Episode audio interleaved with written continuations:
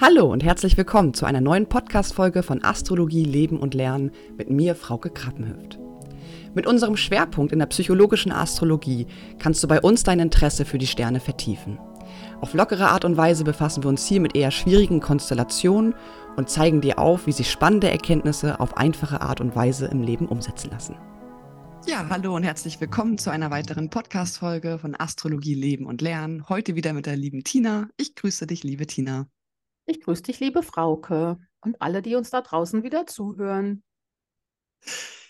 Heute haben wir uns ja einem ganz spannenden Thema gewidmet, den sozusagen oder sogenannten astrologischen Zyklen.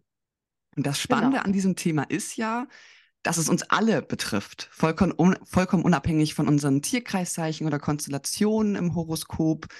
Ähm, und wir wollen in diesem Podcast so ein bisschen tiefer nochmal darauf eingehen, weil diese astrologischen Zyklen zeigen uns nicht nur, ähm, dass wir beispielsweise retro, äh, retrospektiv durch bestimmte Ereignisse oder Prozesse gehen, sondern ähm, die, das Wissen dessen unterstützt uns auch, Menschen beispielsweise innerhalb dieser Prozesse zu sehen, zu verstehen oder auch für sich selber einfach bewusst einige dieser Prozesse zu leben beispielsweise um auch ähm, wichtige Komponenten aus gewissen Phasen unseres Lebens mitzunehmen und für unsere eigene persönliche Entwicklung zu integrieren.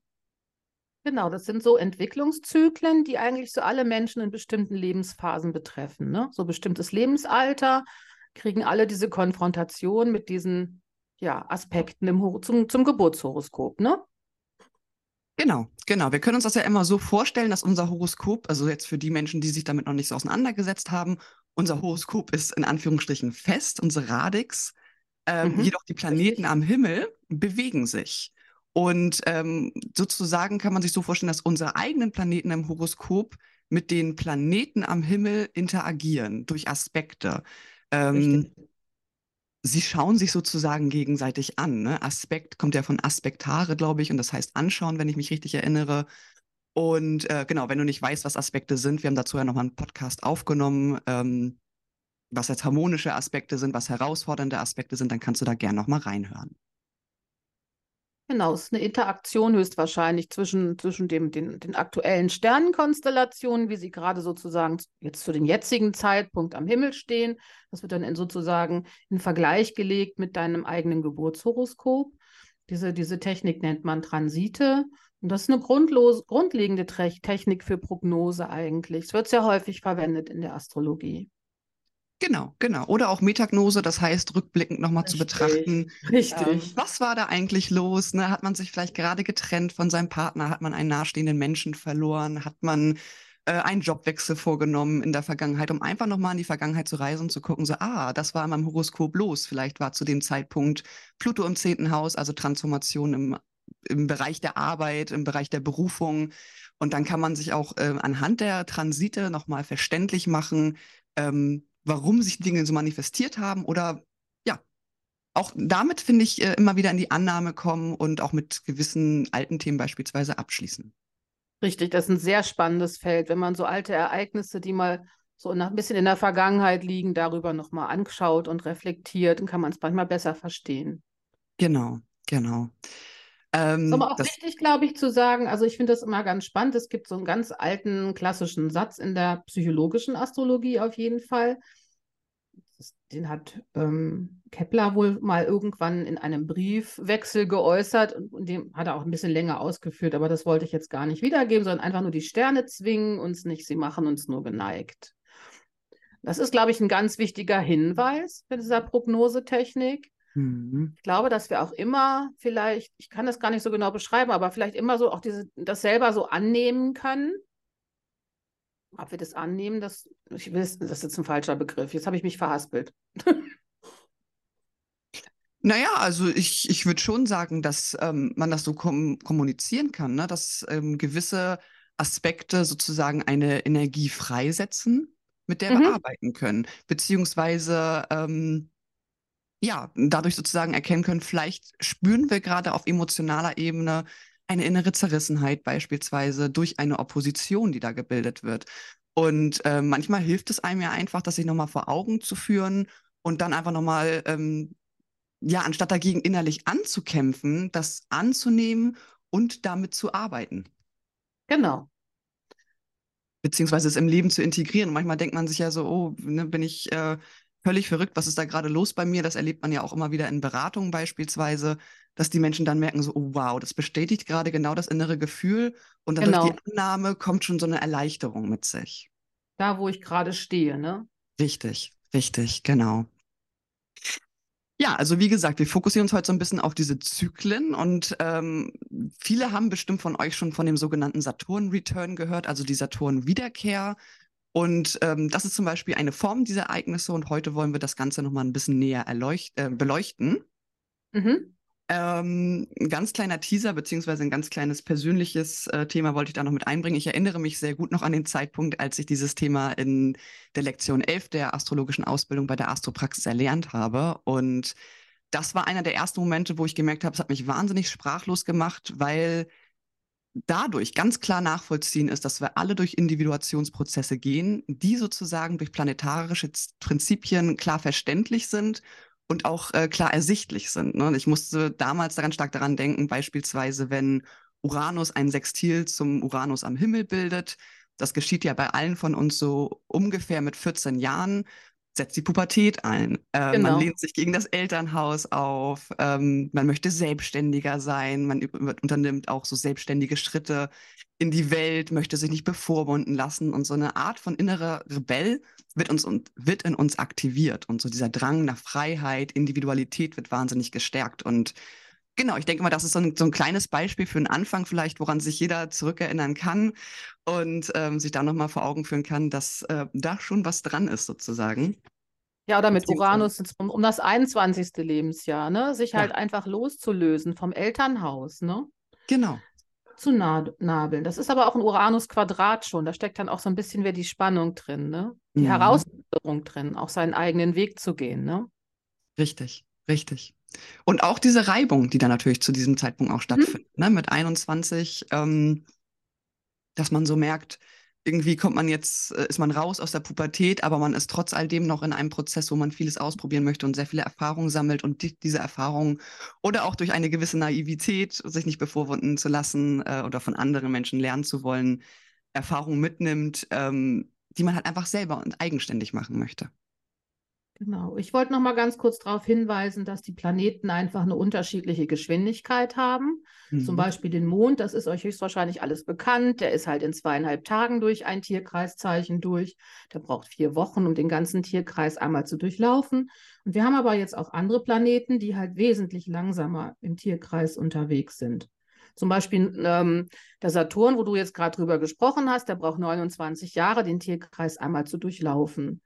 Und was wir uns heute ein bisschen angucken wollten, war halt, dass es von den Langsamläufern mehrere Planeten gibt, die sogenannte mhm. Zyklen bilden. Also einmal, ich habe jetzt durchaus mit Jupiter angefangen, weil Jupiter so schön ist. Jupiter als Glücksplanet und als Expansionsplanet.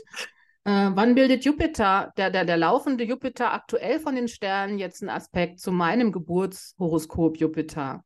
Oder das gleiche eben auch mit Saturn, wie du es gerade schon erzählt hast.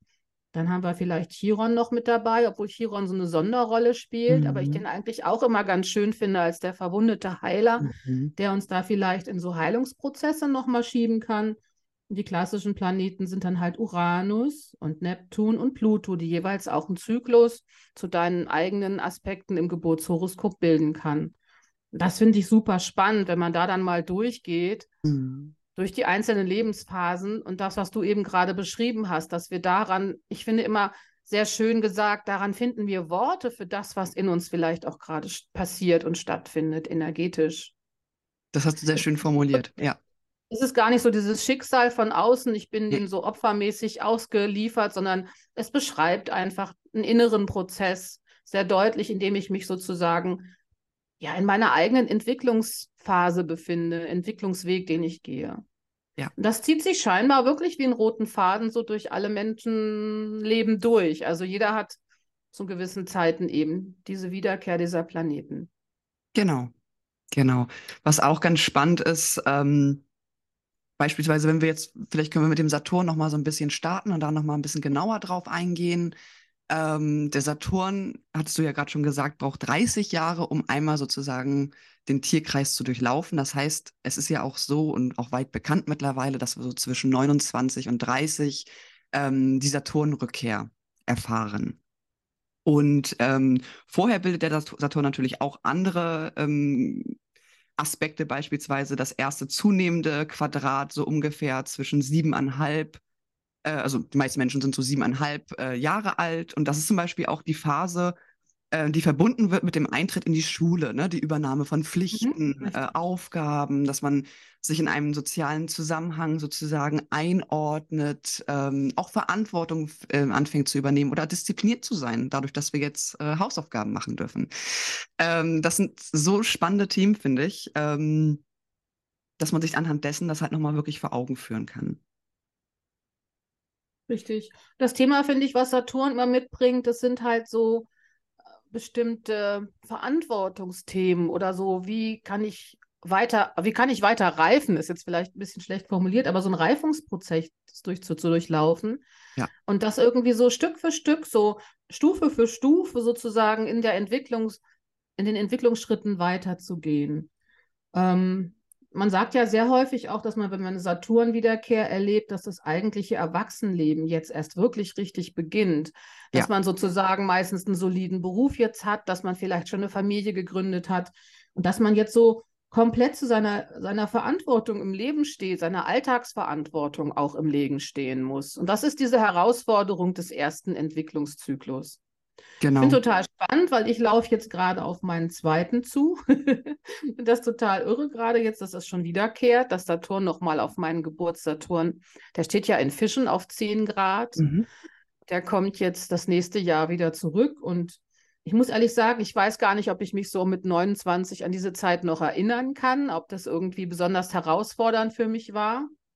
Ähm, ich weiß, dass ich zu diesem Zeitpunkt aber entschieden habe, meinen Arbeitsplatz zu verlassen als Erzieherin und an die Uni zu gehen. Also mein Abitur nachzuholen und nochmal zu studieren. Mhm. Hat ganz klar stattgefunden zu diesem Zeitpunkt. Ich bin gespannt, was das jetzt mitbringt, weil im Endeffekt hat Saturn jetzt alle Erfahrungen des Tierkreises jetzt das zweite Mal mitgenommen.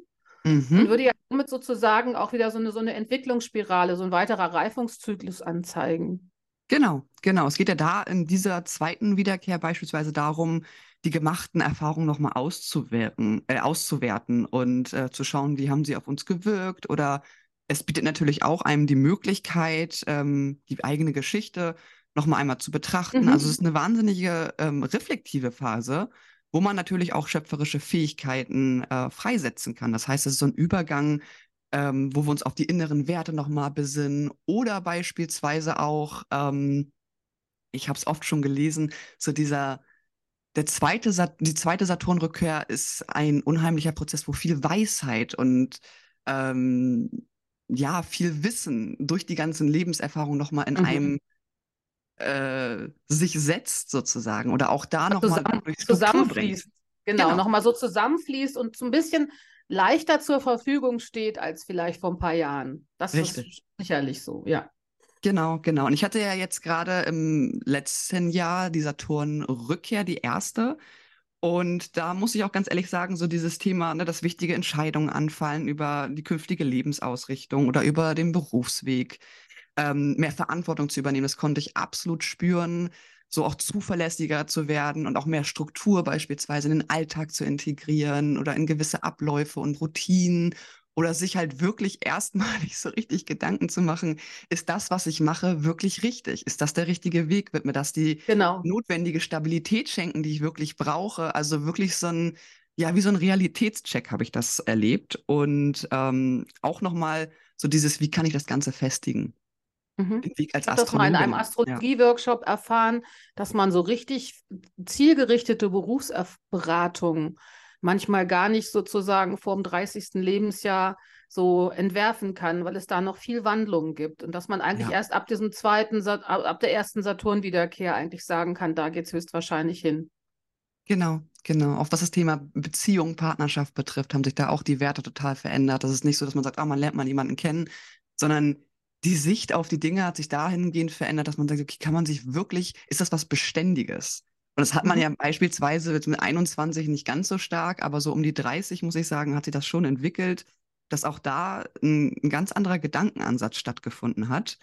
und man sich auch mehr Zeit lässt mit den Dingen und die Sachen wirklich nochmal näher prüft und äh, ja, mit weniger Naivität vielleicht durchs Leben geht. Mhm. Ich finde es total spannend, weil wir ja gerade gesagt also manchmal fallen verschiedene Planetenzyklen zusammen. Mhm. Und was ich mhm. interessant finde, ich habe meine zweite Saturn-Wiederkehr jetzt höchstwahrscheinlich nächstes Jahr, aber ich bin jetzt schon im Uranus-Uranus-Trigon drin. Ah. Das macht es, also ich muss ehrlich sagen, Uranus gefällt mir besser als Saturn, weil der weckt so, weckt so dein Selbstwertgefühl, deine, deine Idee, Dinge verändern zu wollen und vielleicht neu nochmal, du, du bist jetzt einfach nochmal in so einer Phase drin, wo du nochmal überprüfst, was passt. Das hast du ja gerade auch gesagt. Nicht nur Saturn fordert das ein, sondern Uranus fordert das eigentlich auch ein. Ja. Mehr Unabhängigkeit, mehr Freiheit. Wo kann ich mhm. noch meine ganzen kreativen, schöpferischen Impulse irgendwie unterbringen, die ich im Leben noch gerne unterbringen möchte, die ich noch ausdrücken ja. möchte. Ne? Und da ist ein bisschen Rebellion. Also im Trigon, Trigon ist jetzt ja nicht unbedingt so diese, diese, dieser Spannungsaspekt, läuft ja viel harmonischer. Aber ich glaube, dass das eher so ein Selbstwertgefühl ist und wo man jetzt weiß, da möchte ich hin und das ziehe ich jetzt durch und es ist mir egal, was der anderen davon denkt. Ähm, ist halt nicht mit so Spannungen, läuft viel selbstverständlicher höchstwahrscheinlich ab, sich in der Form durchzusetzen. Ja, absolut.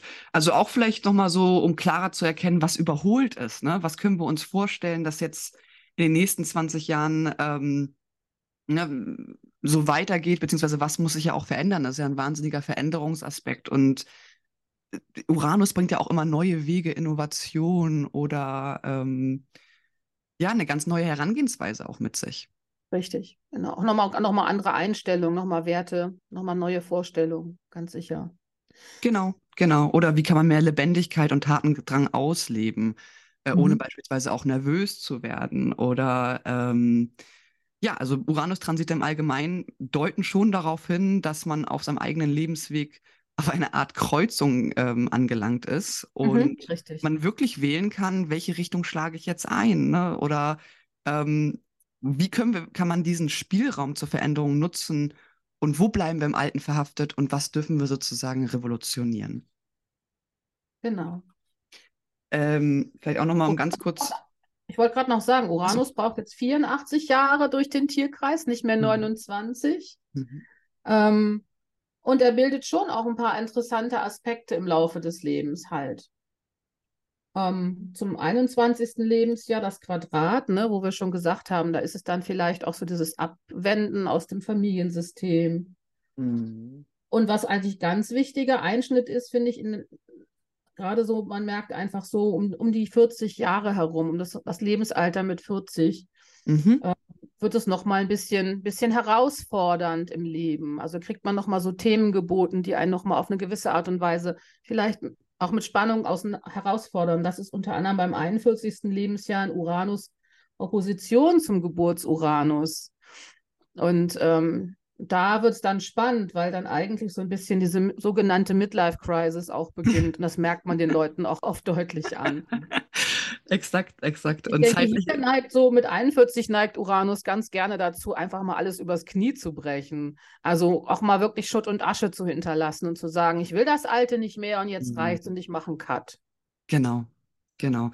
Und äh, zu diesem Zeitpunkt finden ja auch noch andere Zyklen statt, ne? Das Saturn-Saturn-Quadrat, das Neptun-Neptun-Quadrat, das Pluto-Pluto-Quadrat, also so zwischen 38 und ähm, 42 Jahren ist ja so einiges los, ähm, wo man wirklich, wo wirklich das Thema schneller Veränderung, um sich lebendig zu fühlen, nochmal aktiviert wird. Oder ähm, ne, so dieses Hinterfragen, folge ich meiner, äh, meiner Vision und meinem individuellen freien Leben? Und ähm, was hat sich bisher umgesetzt, was hat sie noch nicht erfüllt, viele Leute neigen dann ja auch dazu, beispielsweise Männer, sich dann einen Rennwagen zu kaufen oder ein Motorrad oder nochmal so diese Jugend und diese, diese Frische sozusagen aufzuerleben oder eine jüngere Partnerin zu haben, beispielsweise. Ich frage mich immer, ob das so Klischees sind, ob das wirklich so passiert. Aber ich glaube, es gibt eine starke Unzufriedenheit mit dem, was ja. vielleicht besteht, ne? Mhm. Dass man einfach denkt, da möchte ich nochmal was aufbrechen. Was ich auch sehr spannend finde, das hattest du ja gerade schon gesagt, dass es dann auch noch ein Neptun-Quadrat Neptun gibt Ähm, Neptun, der braucht, wie lange braucht Neptun durch den Tierkreis? 160 Jahre, der ist auch noch mal viel genau. langsamer. Das heißt, umso langsamer die Planeten werden, umso weniger Aspektierung bekommen wir auch in unserer Lebenszeit mit. Das heißt, es wird jetzt immer weniger nach hinten. Richtig. Und da habe ich mir so ein bisschen Gedanken gemacht, das Neptun-Neptun-Quadrat. Ich glaube, dass die meisten Menschen dann sehr stark im Alltag eingebunden sind, sehr so in ihrem Alltagsquadrat steppen, in ihren mhm. Verpflichtungen und dann mm. so ein mhm. bisschen Kontakt zu ihrer spirituellen Quelle verlieren. Und dass dann daraus auch vielleicht so ein Verlust entsteht, so mir fehlt was. Ja. dann begebe ich mich auf den Weg. Ich muss meinen Sehnsuchten nochmal nachspüren. Mhm. Dann, mhm. Ich glaube, der erste Kontakt zur Spiritualität ist dann so auch da haben wir, haben, haben wir nicht einen Neptun-Trigon irgendwann am Anfang des Lebens? Ähm, das erste Trigon ist so ungefähr um, zwei, um das 42. Lebensjahr. 42. Entschuldigung, Entschuldigung, 55. Das ist das Quadrat, was ich gerade genannt habe. Ich habe das vorhin gesehen, das ist vermutlich das Sextil. Ich bin jetzt gerade nicht so ganz sicher, aber dass man so zum Beispiel einmal so mit Ende 20, Anfang 30 schon mal anfängt, im Leben mehr einzufordern, auch ein bisschen mehr nach Spiritualität zu gucken, so genau. mal so mal schon die ersten Fühler aufzustellen, macht man vielleicht auch schon früher, aber dass es dann so merkt, ist mir halt wichtig im Leben. Dass das dann vielleicht im Laufe des, also ich erlebe das jetzt im Außen sehr häufig so, deswegen denke ich, dann wird dann so im, im Alltagsgewusel, Kinder, Familie, Arbeit, geht so alles ver verloren, was so mit Träume und auch Spiritualität zu tun hat. Und ich denke, dann ist dieses Quadrat so herausfordernd. Und dann kommen manchmal Leute auch wieder dahin zurück und gucken, ich nehme da nochmal Fäden auf. Das hat mich früher mal interessiert und jetzt gehe ich da wieder rein. Genau. Ist jetzt nur eine Spekulation, aber so könnte ich mir das vorstellen. Richtig. Ich fand auch, ähm, so um da nochmal so, ein, so ein Bild zu geben, da hatte ich äh, was gelesen, das fand ich total schön als Bild, um nochmal auf diese allgemeinen Zyklen einzugehen. Ähm, es ist so, dass diese Zyklen in gewissen Lebensbereichen ähm, Sand ins Getriebe rieseln ja. lassen. Und es fängt an zu knirschen und vielleicht wird auch hier und da was blockiert, um die eigene Aufmerksamkeit auf eine gewisse Situation zu lenken oder auf einen gewissen Lebensbereich.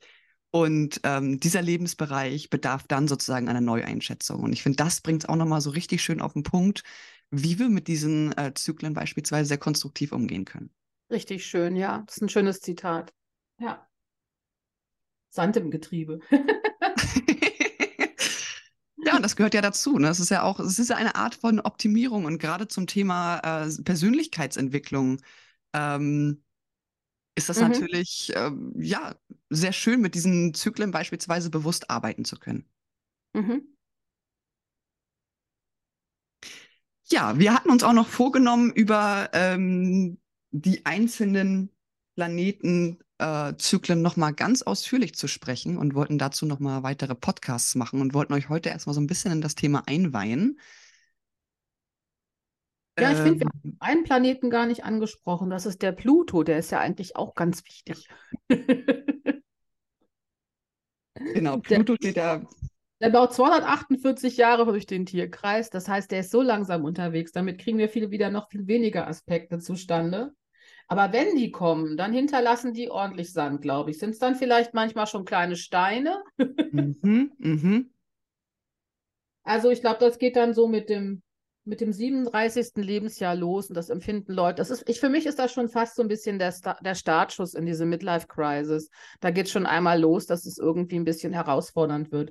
Und ich finde das da auch, das ist so, das ist so ein bisschen man kann sich nochmal mit seinen eigenen Schattenthemen konfrontieren. Man fühlt sich vielleicht so ein bisschen aus der Macht oder aus der eigenen Macht so herausgeworfen, ein bisschen entmachtet.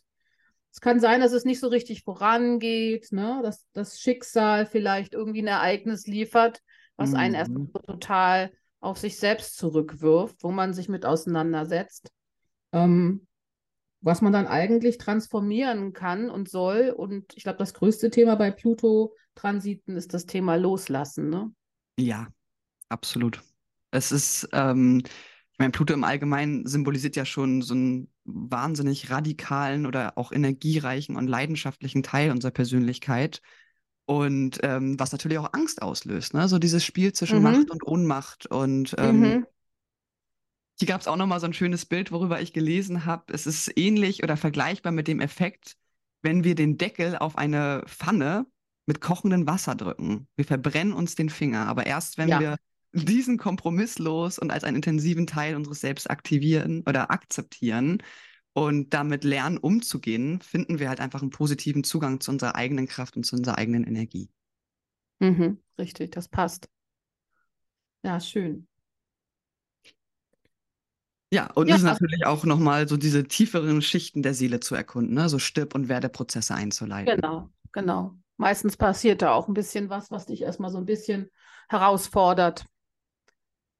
Genau. Bei mir ist damals, bei mir ist damals mein Partner verstorben. Das war auch mhm. ein shocking Moment eigentlich für mich. Mhm. Da war ich so 35, 36 und dann verschwindet der einfach von der Lebenswelt. Aber auch das ist ja wieder, was wir vorhin besprochen hatten, dass man mit anhand der Metagnose, also mit diesem, ne, dieses Vergangenheitreisen, ich weiß nicht, hast du dich zu dem Zeitpunkt schon intensiv mit Astrologie beschäftigt oder hast du das später gemacht? Ich habe mich erst mit Astrologie intensiv beschäftigt, aber ich hatte damals ein, natürlich ein Nebelfeld vor meinem Kopf. Es ist ja. ja einfach so eine Schicksal. Ich hatte parallel zu dem Zeitpunkt eben Chiron auf meiner Sonne mhm. und das Pluto-Pluto-Quadrat und dann sind es auch Pluto ins vierte Haus gegangen. Also vielleicht so diese mhm. Geschichten so, ne? Mhm. Und ähm, das war schon eine große Entwurzelung damals für mich, aber ich habe im Nachhinein immer so reflektiert, dass ich mich mit diesem Ereignis eigentlich erst entpackt habe. Also ich war vorher einfach von meinem ganzen Charakter her, das kann man sich immer nicht vorstellen, sehr still, zurückhaltend. Der Jungfrau-Aszendent war immer parat und alles andere war nicht so spürbar. Und ich glaube, dass diese, man kann jetzt nicht sagen, dass ich diese Krise gebraucht habe, aber sie hat mir das gegeben, weil in dem Moment war mir das Wichtigste im Leben einfach verstorben. Ich hatte nichts mhm. mehr zu verlieren. Und dann bin ich so aufs Leben zugegangen, weil ich hatte nichts mehr zu verlieren. Das war ja schon weg, so. Also kann ich auch alles machen, auf was ich in dem Moment Lust habe. Und dann habe ich plötzlich, das war eine, eine sehr skurrile Zeit, so dieses, ähm, die, den Verlust. Ich habe bestimmt anderthalb Jahre ganz intensiv getrauert, aber dann auch parallel meine Musik, die ich damals noch viel gemacht habe. Ich habe viel mhm. auf großen Bühnen gestanden. Das war ja so ein crazy Prozess zwischen Trauer und wirklich so Bühnenerfolge. Und ähm, so ähm, daraus habe ich aber angefangen, so mich darauf einzulassen und davor keine Angst mehr zu haben, auf einer Bühne zu stehen vor keine Ahnung was, vielen großen Publikum. Und das hat mich, glaube ich, so so in, ausgepackt, so mein ganzes Potenzial nach draußen gebracht, diese Situation. Spannend. Und als du dich intensiv mit der Astrologie beschäftigt hast und nochmal auf das Ereignis, sag ich mal, rückbetrachtet eingegangen bist, hat dir das geholfen, das nochmal so, sag ich mal, zu verarbeiten oder hat es dir irgendwie eine andere Sichtweise geschenkt? Ja, ja, ganz sicher. Also ich bin ganz sicher fest davon überzeugt, dass ich mich mit meinem damaligen Freund verabredet habe für diese Übergangsphase. Mhm. Er so, um sich zu verabschieden und ich, um äh, in mein Potenzial zu gehen. ja, Wahnsinn. Ja. Wahnsinn. Ja, dann würde ich sagen, vielen Dank nochmal für deine persönliche Schilderung auf jeden Fall. Ähm, ich finde, das ist immer sehr spannend, sich das nochmal vor Augen zu führen, beziehungsweise einfach ähm, da auch nochmal persönliche Geschichten zu hören, inwiefern einem die Astrologie äh, in diesen Zyklen unterstützt oder um, wie gesagt, äh, mit gewissen vergangenen Themen auch nochmal abzuschließen oder sie einfach aus einer höheren Perspektive zu verstehen. Mhm. Und ja. hast du sonst noch irgendetwas hinzuzufügen, liebe Tina? Jetzt eigentlich nicht. Eigentlich wollte ich noch ein bisschen über Chiron reden, aber das machen wir dann einfach mal irgendwann in einem anderen Podcast. Wir haben ja noch ein bisschen Zeit. Genau, ich würde sagen, wir können da gerne noch mal auf die einzelnen äh, Wiederkehrhoroskope, auch mit Saturn-Wiederkehr, da gibt es ja noch einiges zu sagen. Wir haben dazu zwar schon einen Podcast aufgenommen, aber ich glaube, dass ähm, dadurch, dass ich jetzt selber auch da durchgegangen bin, ähm, vielleicht da auch nochmal den einen oder anderen tieferen Einblick bringen, bringen kann oder auch über die Uranus-Aspekte, Pluto, Neptun, was wir jetzt alle schon so ein bisschen angeschnitten haben, dass wir darauf einfach nochmal ein bisschen äh, tiefgründiger eingehen. Genau. Und wir hatten ja jetzt im Vorgespräch schon gedacht, wir können uns ja vielleicht demnächst mal Uranus rauspicken und mit dem mal anfangen. Genau, das werden wir machen. Super. Dann würde ich sagen, äh, haben wir es soweit. Wir wünschen euch natürlich noch eine schöne Restwoche. Ähm, vielen Dank fürs Zuhören. Wir würden uns über eine Beratung wahnsinnig freuen. Das könnt ihr bei Spotify beispielsweise vornehmen, ähm, indem ihr oben auf die Sterne sozusagen klickt. Und wenn ihr Anregungen, Fragen oder Inspiration zum Podcast habt, könnt ihr uns gerne über Instagram kontaktieren. Wir würden uns auf jeden Fall freuen. Richtig. Wo ist denn jetzt hier mein Stoppzeichen? Ach so. Falls du dein Interesse an einer Online-Ausbildung in psychologischer Astrologie geweckt haben, kannst du vollkommen unverbindlich unser kostenfreies Probematerial bestellen. Den Link dazu findest du in der Podcast-Beschreibung. Wir wünschen dir auf jeden Fall eine wundervolle Zeit und vielen Dank fürs Zuhören.